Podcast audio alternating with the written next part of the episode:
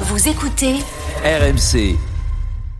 Manu, ça nous rajeunit pas, mais Facebook fête ses 20 ans. Mais oui, le plus vieux réseau social, Aïe, aïe, effectivement, et le chemin parcouru est quand même assez extraordinaire. Hein. Au début, euh, Facebook, c'est une sorte d'album photo, un trombinoscope Mm. pour les étudiants de Harvard, et l'entreprise est officiellement créée donc le 4 février 2004 par Mark Zuckerberg.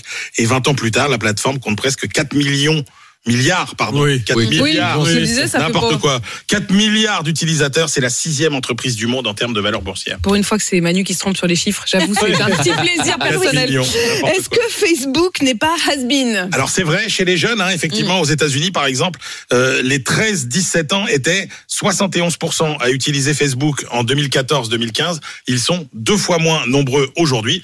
Mais pourtant, euh, les utilisateurs qui visitent le site chaque mois ont été plus nombreux en 2023 qu'en 2022. Ceux qui le visitent tous les jours euh, ont également été plus actifs. Le temps passé sur la plateforme a augmenté. Donc c'est une clientèle peut-être plus âgée, Mm. mais qui est encore plus fidèle.